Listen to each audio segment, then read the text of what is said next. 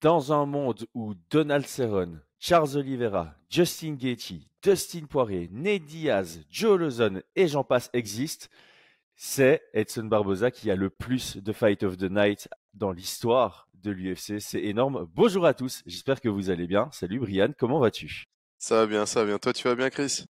Ça va super bien. Je pense qu'il est temps de mettre du respect sur le nom de Edson Barboza après cette belle performance et en plus ce voilà cette statistique qui est énormissime. C'est le mec qui a le plus de Fight of the Night. Je, je, savais même pas qu'il était proche de, de ce bonus et qu'il était à un seul combat de la soirée de, de ce record. Et ça, ça me fait limite mal de me dire, euh, bah, comme j'en avais parlé sur Twitter, notre vidéo d'analyse, elle a fait zéro vue presque. Euh, enfin, j'exagère évidemment, mais c'est le flop des derniers mois par rapport à, toutes les autres vidéos qu'on a pu faire. Il y avait aucune hype autour de ce combat. Et au final, pourtant, c'est ça que les fans veulent, non? C'est des combats excitants. Et donc, quand tu vois que c'est le mec qui a le record de Fight of the Night, c'est assez bizarre de se dire que le mec est pas suivi ou que ces combats n'intéressent que peu de monde. Bah écoute, il y a hum, J'en parlais rapidement sur Twitter. Je pense qu'il y a réellement euh, un truc autour de.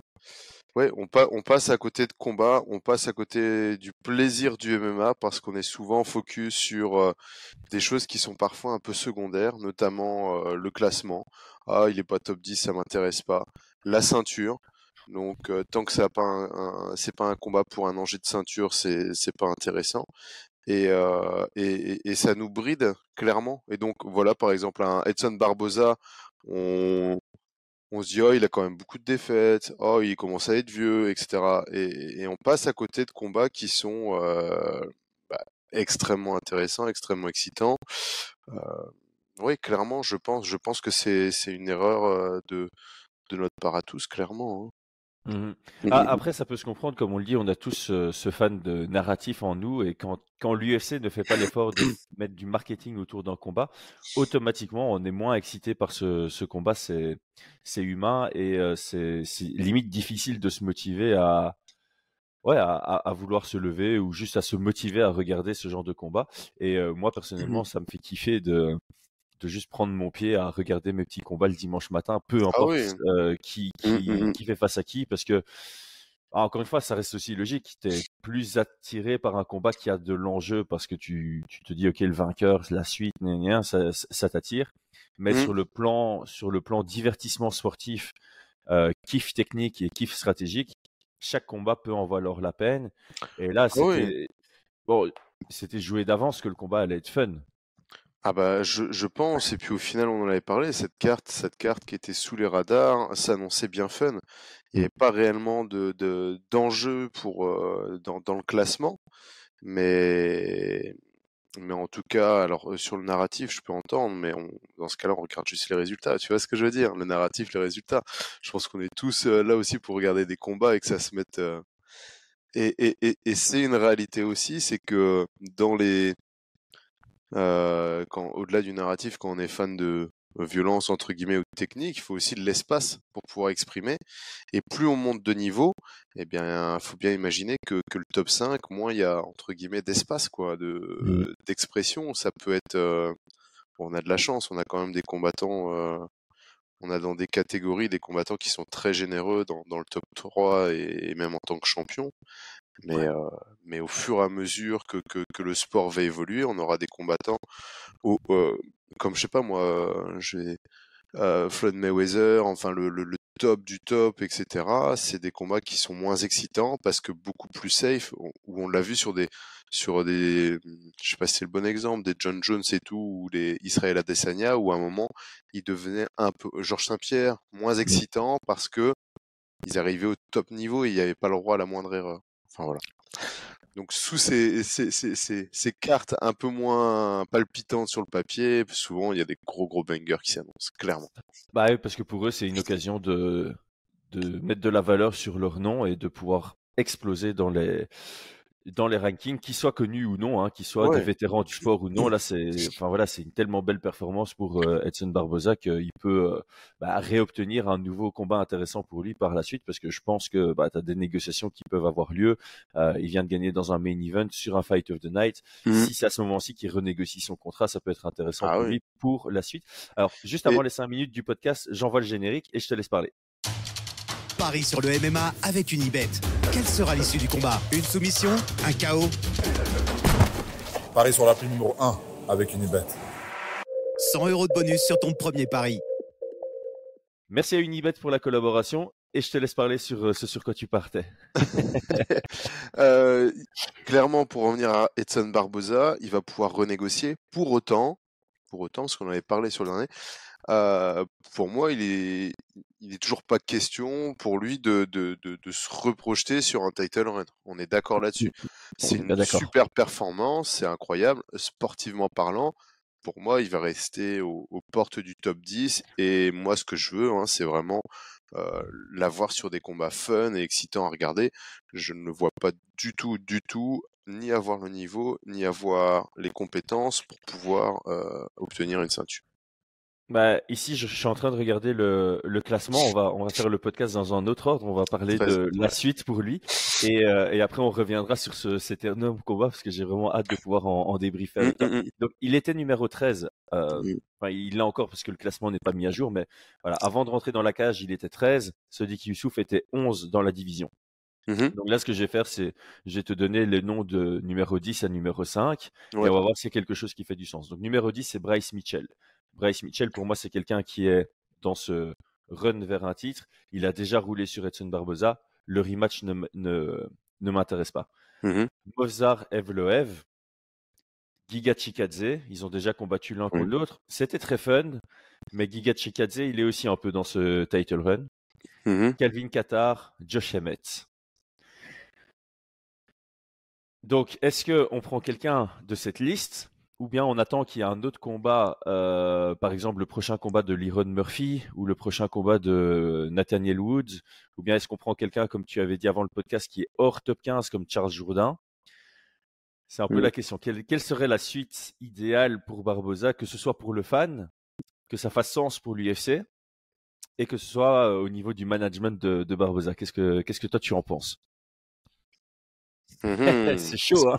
Là, c'est un gros step, hein, d'aller chercher euh, le 5 et 6 dont tu m'as parlé. C'était qui, tu m'as dit, 5 et 6 là? Euh, J'ai même pas dit 5 parce que 5 c'est Ilia Topuria. J'ai dit euh, Emmet et Qatar. Ah, Emmet et Qatar. Et, Emmet et Qatar, pour moi, c'est deux profils très intéressants. Euh, c'est deux profils très intéressants. Ce qui m'embête réellement, c'est que c'est qu'ils soient aussi bien classés. Donc je, je, je les vois difficilement dire allez, euh, je vais prendre un, un mmh top 10. Par contre, c'est vraiment deux profils qui m'intéressent sur le côté euh, sportif et spectacle. Euh, Josh Emmett, il est sur la pente descendante. Il faut qu'il fasse des thunes, je pense. C'est terminé le, le, title run pour lui. Donc ça, pour moi, c'est vraiment un combat qui m'intéresse. C'est un gros puncher et, il faut se l'avouer. Hier, hier, c'était euh, quand même un peu un, peu inquiétant pour euh, pour Barbosa, mais on va revenir dessus. Ça c'est vraiment intéressant. Euh, Qatar, j'aime beaucoup aussi son style, ça peut être super. Donc ça c'est vraiment deux profils. Pour autant, je pense qu'on doit vraiment se, se, focaliser sur le sur le kiff du combat, le fun du combat, et non pas sur le classement en se disant ils sont 5-6, ils pourraient rentrer dans le top 5. Tu vois ce que je veux dire? Mmh. Ça, c'est. Moi, j'ai une autre proposition sinon. Vas-y. Ouais, je pense que les gens vont pas s'y attendre, mais euh, je regardais et je me dis bon, Edson Barboza, c'est un ancien lightweight. Il est descendu en featherweight, il fait un, un bon. Voilà, ce qu'il fait en, en featherweight, c'est pas mal, mais je le trouve pas spécialement meilleur dans une division que mmh l'autre. Et donc je me dis, je te vois commencer à sourire, mais Bobby Green, Edson Barboza ah. en lightweight. Les deux sont un peu dans cette même situation. Les deux sortent d'une très belle victoire. Mmh ça pourrait être euh, faire office de main event dans, dans Fight Night. Ça pourrait intéresser les foules parce mmh. que Bobby Green euh, commence à avoir cette euh, name value. Tu le mets contre Edson Barboza, les gens vont tilter, vont dire ah ben tu sais quoi, ce combat-là, j'ai bien envie de le regarder. Donc je me dis pour là où ils en sont dans leur carrière, ça peut être sympatoche. Écoute, je, je, je, je pense que ça peut être euh, ça peut être une très bonne idée aussi. Donc ça nous fait trois noms très intéressants. Euh, trois noms très très intéressants, clairement. Et puis bah ensuite, hein, on a on, va avoir des prospects qui vont arriver euh, où on aura toujours ce ce narratif de euh, prospect vs vétéran. Euh, pour l'UFC, c'est toujours intéressant face pour un prospect de savoir s'il sera capable de passer ce genre de test surtout sur un synchrone là comme on a pu avoir. Donc on a des Charles Jourdain comme tu as parlé, euh, Wood, mais on peut aussi penser en 66, j'avais pensé à un autre. Euh, ça va me revenir dans tous les cas. Ça, ça peut, ça peut, ça peut, ça peut être intéressant aussi, mais bon, je pense que ça fera un peu moins de monnaie, tu vois. Mmh. Ouais, c'est des gars qui sont à Green, je me suis dit, ouais, c'est peut-être le, mieux pour eux deux, le mieux mmh, pour eux mmh, deux. Mais c'est vrai à moins qu'il y ait Green contre Hooker, parce que ça c'est voilà, c'est déjà on peut discuter, les gens semblent intéressés, mais voilà. Mais c'est vrai que je, je pense que j'éviterais absolument entre guillemets euh, pour euh, euh, pour si j'étais son manager de lui proposer vraiment un, un pur lutteur grappleur. Ouais, non, non, un Mozart Evlev, par exemple. Voilà, ça, non, il faut éviter des, des, trucs comme ça, il faut éviter. Il n'y a, a, pas d'intérêt. Donc pour mmh. moi, pour Barbosa, il doit ne pas chercher à monter, donc prendre plutôt du profil qui correspond, que ce soit du top 5 ou du top 15, tu vois, qui reste dans cette zone-là, ou pourquoi pas au-dessus avec un gars qui est à peu près sur son classement et dans les mêmes profils, un ancien, et, euh, et proposer vraiment du, du fun pour le, pour le public et faire de la monnaie, quoi faire de l'argent. Mmh. Je pense que là, ça, devrait être. Alors, pas faire de l'argent sur des combats euh, perdus d'avance, hein, bien évidemment. Euh, mais se prévoir encore quelques, je sais pas moi, euh, je sais pas combien, quel âge il a, 39 38, il me semble. 38 Je sais pas, peut-être qu'il a encore pour deux ans, ça lui fait 5-6 combats à faire, tu vois en mmh. évitant un peu les blessures, en évitant les grosses guerres, il y a quand même de, quoi se faire un, petit million. Hein. Mmh Ouais, ouais, ça serait intéressant pour lui. Bah oui, oui. Bah, 5-6 combats, euh avec son profil, avec quelques petits bonus qui restent encore, euh, sponsoring. Ouais, il peut, il peut assurer ses arrières avec 5-6 combats. Par contre, par contre, et c'est la transition parfaite, mmh il a tendance à prendre pas mal de dégâts euh, dans certains de ses combats. Ouais. on va parler du combat peut-être. vas-y, vas-y, vas-y. Euh, bah écoute, je te laisse, euh, je te laisse la place pour euh, commencer sur ton ressenti sur le combat, ce que tu as, ce que tu as aimé, s'il y a des choses que tu as moins aimé. moi, j'avoue que dès le combat, dès que le combat a commencé, j'étais là, oh, c'est bien parti. Et je me suis fait avoir un peu comme toi la semaine passée où je regarde sur l'UFC Fight Pass, j'avance et je vois qu'il reste genre 45 minutes et que le combat commence sur le, ah. la durée. Donc je me dis, ok, on est parti pour une décision ici. Et donc quand je vois le combat commencer, j'ai un peu été euh, bah, cassé par le fait que je m'attendais à ce que ce soit une décision et donc je savais que Youssouf allait pas arriver à, le finaliser. Donc j'étais un peu, euh, j'étais un peu deg pour ça parce que si j'avais regardé sans savoir le temps qui mmh. restait, je sais pas comment je pourrais gérer ça pour euh, pas me faire griller comme ça, mais j'ai trouvé un truc. Regardez en live. Eh. euh, moi j'ai regardé, donc je m'attendais pas trop. Euh, je savais pas quoi, à quoi m'attendre. J'ai pas regardé le le temps. Donc quand ça a démarré, je me suis dit oh là là, il va le terminer au premier round. Ça va être juste un statement.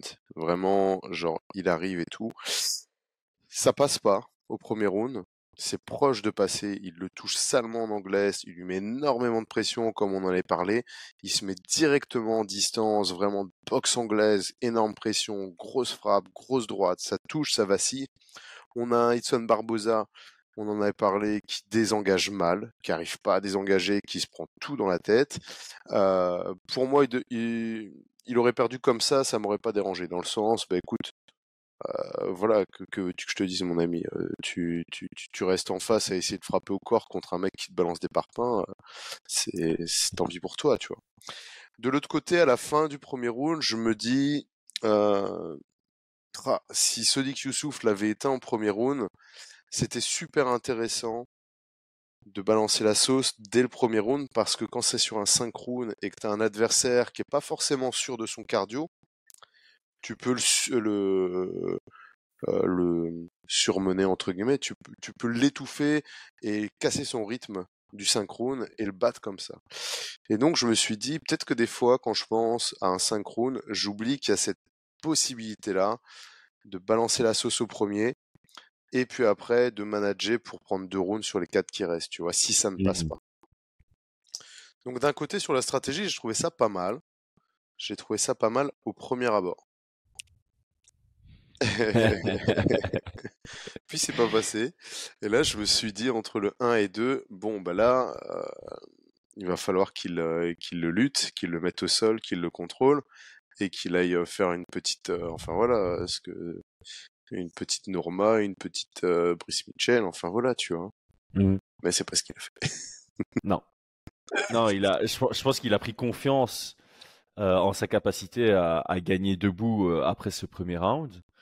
Et, euh, et il s'est dit, bon, bah, maintenant il est bien touché, même si je fatigue, je vais continuer à le submerger et je vais retrouver mes ouvertures jusqu'à pouvoir le finaliser. Et euh, bah, mauvais, mauvaise idée, enfin pas mauvaise idée, mais euh, excès, de confiance peut-être là-dedans.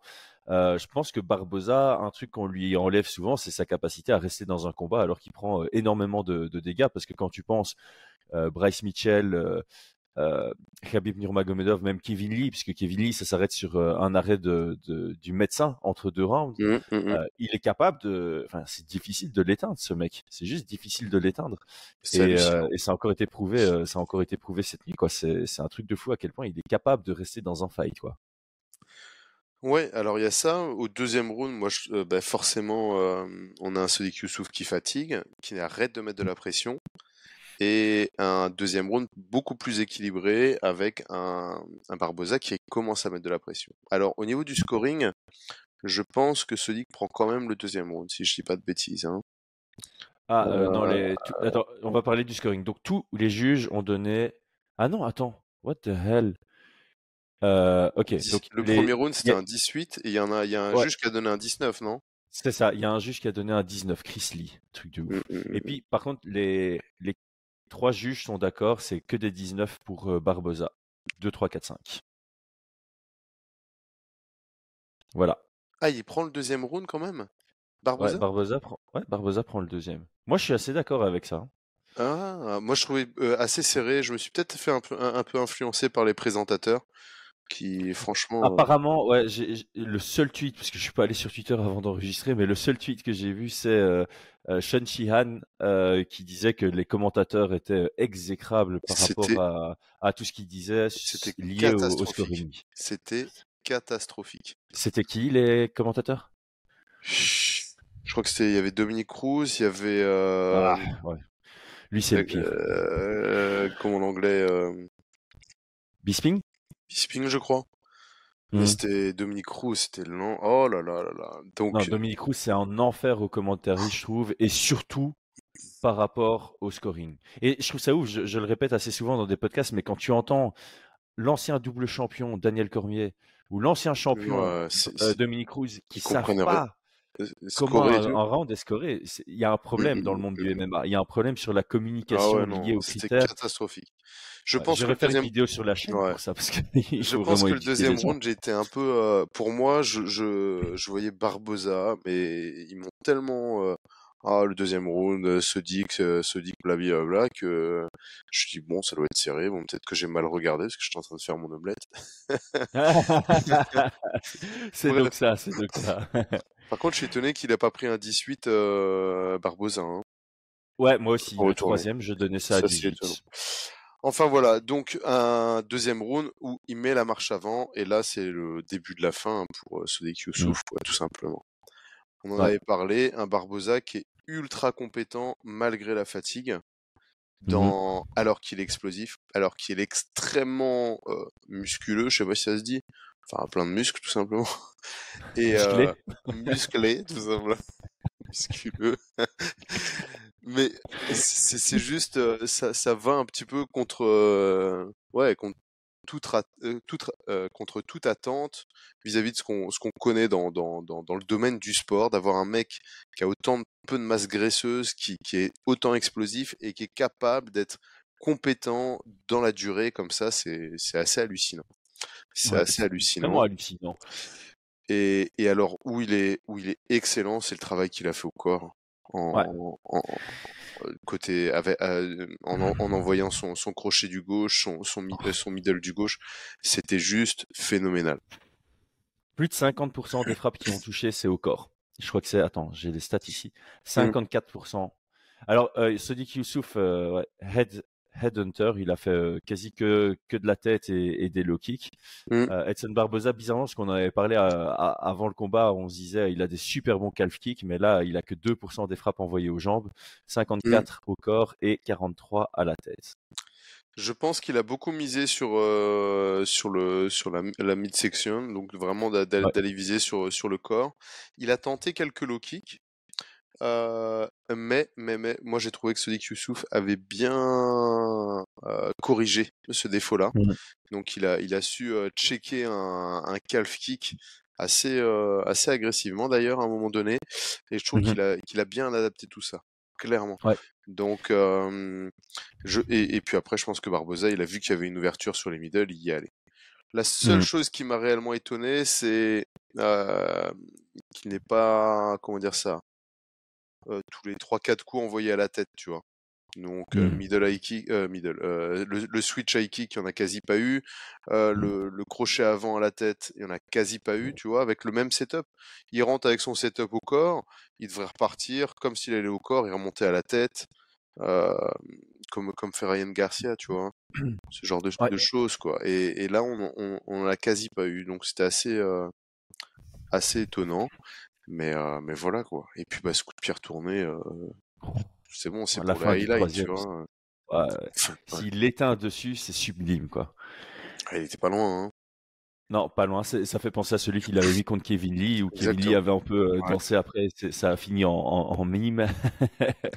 Mais ouais. Et euh, d'un point de vue euh, stratégique, moi j'ai trouvé Sadiq Youssouf qui abordait le combat d'une bonne manière, hein, mettre mettre la pression.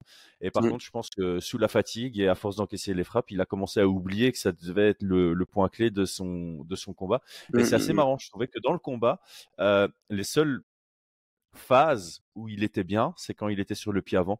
Parce que même dans le quatrième, même dans le cinquième, il a des, des minutes entières où c'est lui qui reprend la main, c'est lui qui reprend le mmh contrôle du combat, c'est lui qui revient dedans où tu te dis ah il va peut-être prendre un deuxième round et ce serait une égalité parce qu'en fait quand tu gagnes le premier round par 18 bah, il suffit d'en prendre un des quatre autres pour que ce soit égalité si tout mmh. le reste est, à 10 et donc dans le quatrième et cinquième j'étais en train de me dire on se dirige peut-être vers une égalité tiens euh, mais finalement, Barbosa, chaque fois, retrouvait un peu un, chemin vers, euh, vers reprendre euh, la main mise sur le, combat, juste avec un spinning au corps, par exemple, qui a fait reculer Sodic, et puis mmh, Edson mmh, Barbosa mmh. qui revenait sur le pied avant. Et, et, je trouve que c'est assez flagrant dans ce combat que le défaut d'Edson Barbosa reste encore un défaut chez lui. C'est une fois qu'il est mis sous pression et sur son pied arrière, il a du mal à imposer son, son, son jeu. Donc le blueprint qui a été défini par les autres combattants qui l'ont battu, il est encore présent. C'est juste que c'est très compliqué de l'appliquer. Juste, c'est très très compliqué de l'appliquer. Ouais, je suis d'accord. Mais pour moi, c'est encore une fois son gros défaut. Pas savoir désengager, euh, menacer peu en lutte. il, a fait un, chouette takedown hein, dans le cinquième. À la fin, ouais. À la toute fin. Mais je pense que par exemple, il, devrait avoir tout ce qui est foot sweep, tu vois. Je comprends pas qu'il n'utilise pas ses mmh. foot sweep. Euh, je trouve quand même qu'il y a, il y a, il y a, il y a, il y a des, des, des, manquements dans son jeu qui font qu'il restera où il en est. Et, et c'est un peu dommage que qu'on ne les voit pas apparaître au fur et à mesure. C'est vraiment dommage. Du foot mmh. sweep, euh, menacer un peu en lutte, même faire tomber, frapper derrière, tu vois. Euh, je suis brésilien, il est passé où son jeu dessus, quoi? Comment c'est possible de, de, de, de, de, mettre knockdown et de prendre euh, un anaconda à la volée et de le perdre comme ça et de pas savoir où on en est, quoi.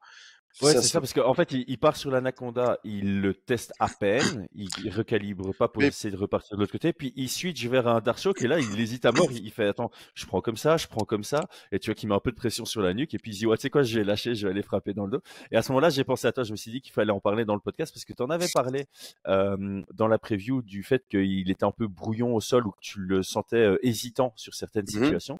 Et là, typiquement, c'est ça, il se retrouve dans une situation. J'ai sonné le gars j'ai mon Darcho qui est euh, mon Anaconda qui est sécurisé. J'essaie de rouler d'un côté. C'est ça le problème. C'est-à-dire que il, prend, il prend son Anaconda et il part sur ce qu'on appelle un gator roll, tu vois. Donc ça veut dire que tu vas tourner sur le côté. C'est le c'est le problème du, de l'Anaconda choke, c'est que les gens pensent que la Nakonda Choke comporte le gâteau roll, donc quand tu viens rouler. Mais non, parce que du coup, tu peux juste te mettre sur l'autre Oui, côté. oui, oui, c'est exactement ça. Oui. Voilà, la c'est ça. Nakonda Choke, euh, tu, tu, tu te mets juste avec euh, la fermeture de ton triangle de bras euh, du côté du ciel, tu vois. Et donc, ben, si, euh, si l'angle est, est- est placé, tu fais un, fais un tour complet pour te mettre du bon côté. Mhm. Mais si par contre, tu as, juste à te mettre sur le profil, t'es placé. Mais là, son, c'est son- ça, c'est le, le- son- le classique à la limite, c'est de normalement, ça, vouloir rouler. Comme ça, l'autre défend, et comme l'autre défend, il y a un genre de contrepoids qui va du côté où tu as envie d'aller et qui Et te. tu fais ton au lieu de faire un roll, ouais. 360, tu fais un 90, quoi, ou un truc comme ça, quoi. ouais, Tu- voilà. Le gâteau roll, c'est la roulade de, de crocodile pour les, pour les francophones. hein. Et En fait, c'est c'est quand on vient- 360 plus 90. Soit tu fais 390, 360 plus 90 degrés avec le gator roll, soit tu fais juste un petit 90 degrés euh, sans le gator roll Euh, voilà, vous avez compris. Enfin bon, dans tous les cas, au-delà de l'aspect technique, euh, je pense qu'il y a, il y, a, il y a- il y a aussi des petits manquements, comme tu l'as dit, sur des combats, sur certains combats, où, euh, où c'est pas encore assez drillé. Bon, après, c'est toujours pareil. On a, on a un mec qui est extrêmement compétent debout, très très bon dès que ça va dans son jeu, qui ses frappes sont extrêmement puissantes, ses retournées, il faut pas croire, hein, quand tu fais un retourné avec autant de précision dans autant de combats, c'est que tu dois le driller, le répéter et tout. Mais euh, il est tellement compétent là-dedans qu'il en a perdu un petit peu dans les autres disciplines. Et, et je pense qu'il aurait un gros intérêt euh, pour sa fin de carrière, enfin s'il est toujours dans, dans une recherche de progression, à, à rajouter ces petits euh, euh, ces petites compétences là, quoi. Clairement. Ouais, Moi, parce c'est ce qui me ce qui, ce qui me manque vraiment avec lui. Hein, c'est J'ai- J'aime bien le fait que tu parles des euh, foot sweep, tu vois, de à partir du clinch, de faire trébucher, de, de faire tomber. Euh, Matt Brown est très fort pour ça. Je crois que la, la- le concept s'appelle le club and sub, si je dis pas de bêtises. C'est vraiment, euh, tu, tu fais un foot sweep à partir du, du clinch et puis tu viens directement attaquer une gui- guillotine, par exemple, parce que Mhm. le gars euh, s'abaisse. Et euh, je pense que Matt Brown est connu pour ça. Et euh, c'est quelque chose qui typiquement rentrerait très très bien dans le jeu de, de, Ah bah non, de Barbosa. mais pas pour soumettre. Ouais, Mais s'il améliore son jeu de non. soumission euh, au passage, quoi. Il doit améliorer les deux, quoi. Le foot sweep et, les- et la soumission qui vient derrière. Ouais, mais alors le, le, le foot sweep, c'est une compétence de, de, de, de boxe taille aussi. Ça Ouais. permet de, de casser euh, la structure défensive, de pouvoir combiner avec des genoux, avec des coudes. Et, euh, et c'est ça des pour moi qui- guillotines. le Avec- gars qui lâche pas, tu sais. Avec des anaconda choke. Mais, mais pour moi, ça devrait, au moment où il arrive sur le, sur, des- sur des positions de clinch, il devrait aller chercher ses foot sweeps pour pouvoir créer euh, un déséquilibre et pendant que le, le, le combattant se remet dans une position et dans une garde, ça lui donnera des ouvertures de frappe. C'est ce Ouais. genre de choses. Foot sweep genou, foot sweep coude, tous ces éléments-là qui viennent de la boxe taille, euh, qu'on voit très peu, je trouve, dans le, dans, dans le shoot et box chez les Brésiliens qui, ont, euh, qui, qui font aussi euh, un type de boxe taille un peu différent, mais c'est des compétences qui devraient, qui devraient y avoir, quoi. Qui devraient y avoir.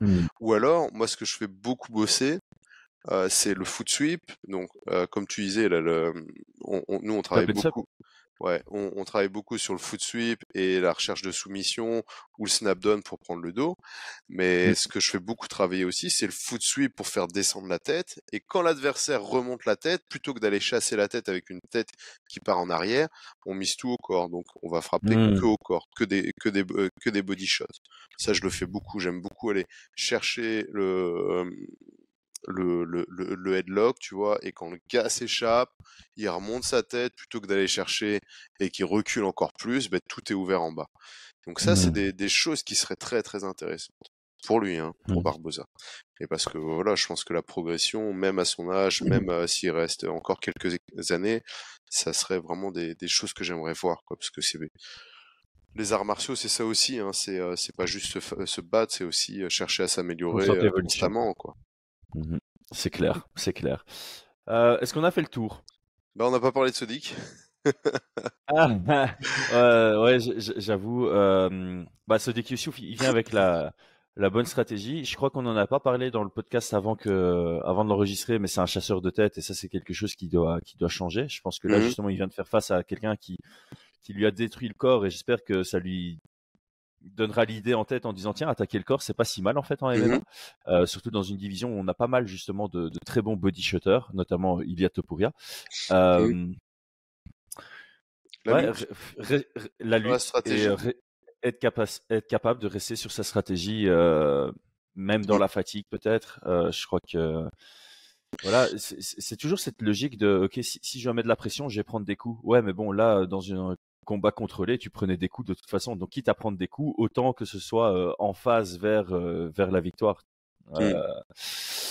donc ouais, il, bah il, fait pas un mauvais combat en soi. C'est juste qu'à un moment, il a, il, il a laissé, euh, il, a oublié sa stratégie et personne n'était là pour lui rappeler. J'ai l'impression, enfin, j'ai, mmh. j'ai regardé sans le son, donc je sais pas ce que disaient ses coachs, mais j'ai vraiment l'impression que il était bien dans le fight et puis à un moment, euh, progressivement, il a, avec la fatigue, il s'est dit, ouais, la flemme de mettre la pression alors que c'était le point le plus important pour euh, son chemin vers la victoire. Ouais, je suis d'accord. Je pense qu'il y a eu deux choses, moi, qui, qui ont manqué. Effectivement, il a arrêté de mettre la pression dès le deuxième round. Ça lui a coûté son combat. Euh, il chasse la tête, que la tête. Et, effectivement, il va falloir qu'il varie un petit peu euh, ses hauteurs. Mmh. Euh, moi, j'étais étonné qu'il n'utilise pas du tout sa lutte, lutte à la, la lutte à la cage, notamment de bloquer. Euh, J'étais pas le seul, je pense, à être étonné parce que je pense qu'il y avait pas mal de d'observateurs, d'analystes qui, qui, qui, qui, voyaient euh, ce chemin pour la victoire, une victoire à la décision. Mmh. Euh, par contre, ce que je retiens, en tout cas, c'est que j'ai vraiment bien aimé le, débordement qu'il a fait au premier round. Et, euh, et, je pense, en tout cas, en tant que, que, que, que, combattant, en tant que coach, que c'est des choses qu'il faut avoir en tête sur des mmh. rounds. Que, euh, parce qu'on en a parlé, hein, moi j'aime beaucoup euh, la réflexion, quel round euh, ça serait intéressant de prendre, lequel ne pas prendre, lequel, s'il commence à balancer beaucoup, beaucoup, au premier round, le laisser se fatiguer pour prendre le 2, 3 ou ce genre de choses. Et là, c'était intéressant. C'était vraiment intéressant de, de, de, miser beaucoup sur ce premier round. Mmh. Mmh, mmh, voilà, je pense qu'on a fait le tour hein, sur, sur ce combat-là. Ouais, ben, euh, malheureusement, cette fois-ci, on va pas te débriefer des autres parce que j'ai rien vu et j'ai pas envie de me faire spoil. Euh, tu as dit ah! que c'était une très belle carte, donc euh, donc j'ai juste allé aller la kiffer. Là, j'ai un peu de temps quand même ce, ce matin pour le faire. Je, je je vais pas spoil, mais les, combats qui valent vraiment le coup, qui valent vraiment le coup, je, je peux je peux vous les dire. Vas-y, là tu peux dire. On, on, on, fait ça comme ça, je pense qu'on sera tous d'accord. Et je vais vous donner aussi des, des, des deux points que j'avais notés euh, pour amener un peu de réflexion. On pourra en reparler. Donc moi, les, les combats que j'ai bien euh, que j'ai bien kiffé, c'est euh, Terence McKinney contre Brandon Marotte. Ça, franchement, il faut le voir. Dans une autre style, Darren Elkins contre TJ Brown. Vraiment bien. Mais c'est vraiment un, un, autre style. Euh, Pereira contre Petrovski, top. Martinez Yanes, il faut le voir absolument. Bon, bien mmh. évidemment, si on n'avait pas encore vu Barbosa, Youssouf, il faut le voir, mais là, vous êtes spoilé bien comme il faut. dans tous les sens. Quoi. Ouais. Et alors, et alors, les points que j'avais notés euh, sur cet événement, euh, mes points de réflexion de la journée, c'est euh, la garde, euh, stance, le, dans, dans, dans, le, dans le style stance. La posture? Euh, ouais. Euh, karaté stance vs euh, boxing stance, donc la, la garde de karaté, la, la, la, distance de karaté et la garde de boxe anglaise, la distance de boxe anglaise. Donc mmh. vous allez voir que sur les différents combats, on aura des, des combattants qui vont proposer l'un ou l'autre et comment ça comment ça match, comment ça fonctionne ou pas. Euh, le, bah, le main event, vous l'avez vu, hein, on est vraiment sur un truc beaucoup plus compact, type boxing stance. C'est ça que j'ai bien aimé aussi chez euh, Sonic Youssouf. Et de l'autre côté, beaucoup plus Muay Thai, un peu plus droit et tout pour les jambes. Et l'autre chose sur le, sur le combat aussi, c'est euh, les changements de garde. Le switch mmh. stance, bon ça, ça ira avec le, avec le main event, mais il y a eu des combats comme ça où est-ce que vous êtes un combattant capable de changer de garde? Quels sont les intérêts? Ou euh, vous vous êtes bloqué dans votre garde tellement vous l'avez bossé. Euh, peut-être que votre coach vous a imposé de rester tout le temps dans votre garde, etc. Euh, et tout cet aspect-là. Euh, Ce mmh. qu'on appelle le switch stance. Est-ce que a un intérêt? Est-ce que a un désavantage? Vous allez voir sur les différents combats dont je vous ai parlé, il va y avoir toutes ces, toutes ces questions-là qui, sont euh, qui sont en jeu. Et en tout cas, moi, ça m'a apporté pas mal de réflexions autour de ça en regardant mmh. cet événement-là.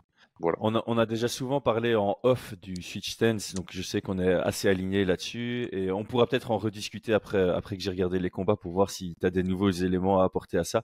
Euh, et moi, il faudrait que je retourne écouter le, euh, Cory Sandagen la deuxième fois qu'il est passé sur euh, Joe Rogan parce qu'il a une explication par rapport à l'intérêt du switch stance qui est juste parfaite, euh, qui peut simplement être prise. je pense que personne n'en a fait un, un short ou un truc comme ça, mais on pourrait mmh. réexpliquer ça parce que c'était absolument incroyable la façon dont il, il a verbalisé ça. Il a vraiment utilisé les bons termes sur une de manière concise, ouais, concise et, précise qui était très intéressante. Donc j'irai revoir aussi pour qu'on puisse en parler. ça, ça pourrait être super intéressant d'en discuter parce que comme dans toute toute réflexion dans les arts martiaux, on ne peut pas arriver avec un truc complètement rigide on va avoir mmh. de l'intérêt, on va avoir des défauts, euh, des défauts, euh, enfin ouais, du positif, du négatif dans tout ça, hein, dans, dans, dans, les différentes distances, dans les différents. Est-ce qu'il faut mieux être un, un gars qui change régulièrement Est-ce qu'il faut rester dans sa garde, etc. Ça a des avantages, des inconvénients, et, et en MMA, il faut aussi en discuter pour euh, bah, tout simplement euh, partir et, et, et être d'accord euh, sur, sur dans sa pratique, tu vois. Mmh. Je ne change pas de garde parce que j'ai tel avantage, tel avantage au détriment de ça, ça, ça, ça, ça, je change de garde, etc., etc., tu vois. je, souris puisque hier je suis allé chez bon ça a rien à voir je suis allé chez l'ORL avec mon, mon fils et mmh. la, la docteure elle a elle a parlé de rapport bénéfice risque et c'est quelque chose que j'ai enfin un, terme que j'avais déjà entendu en anglais et j'avais jamais pris le temps de le traduire en français donc quand elle parlait de ça ça me parlait énormément et donc typiquement c'est de ça dont on parle de chaque chose que tu fais tu as toujours des avantages et des inconvénients. Et euh, la raison de faire un choix plutôt qu'un autre, c'est toujours sur un calcul de bénéfice-risque. Mmh. Quel est le choix qui t'offre le plus de bénéfices avec le moins de risques? C'est généralement le, meilleur choix. Bon, c'est un long débat, mais euh, je trouve ça intéressant que tu en parles parce que ça fait le lien avec ma journée d'hier et, euh, et, ce sera un, un, un de débat qu'on pourra avoir, à mon avis, lors d'un live. On devrait une fois faire un live où on ah parle et ça serait cool. et ça pourrait être le sujet, c'est est-ce que switch stance est, quelque chose qui doit être appris chez tout le monde ou il y a aussi un intérêt à avoir certains combattants qui restent dans leur garde? On regarde ça pour plus tard. À fond. On se souhaite un bon dimanche. Ouais, bon dimanche à tous. Abonnez-vous, commentez. Ouais, merci encore pour le soutien, les amis. Et euh, passez un bon dimanche tous. Passez un bon dimanche, Chris. Ciao, ciao. ciao. Toi aussi.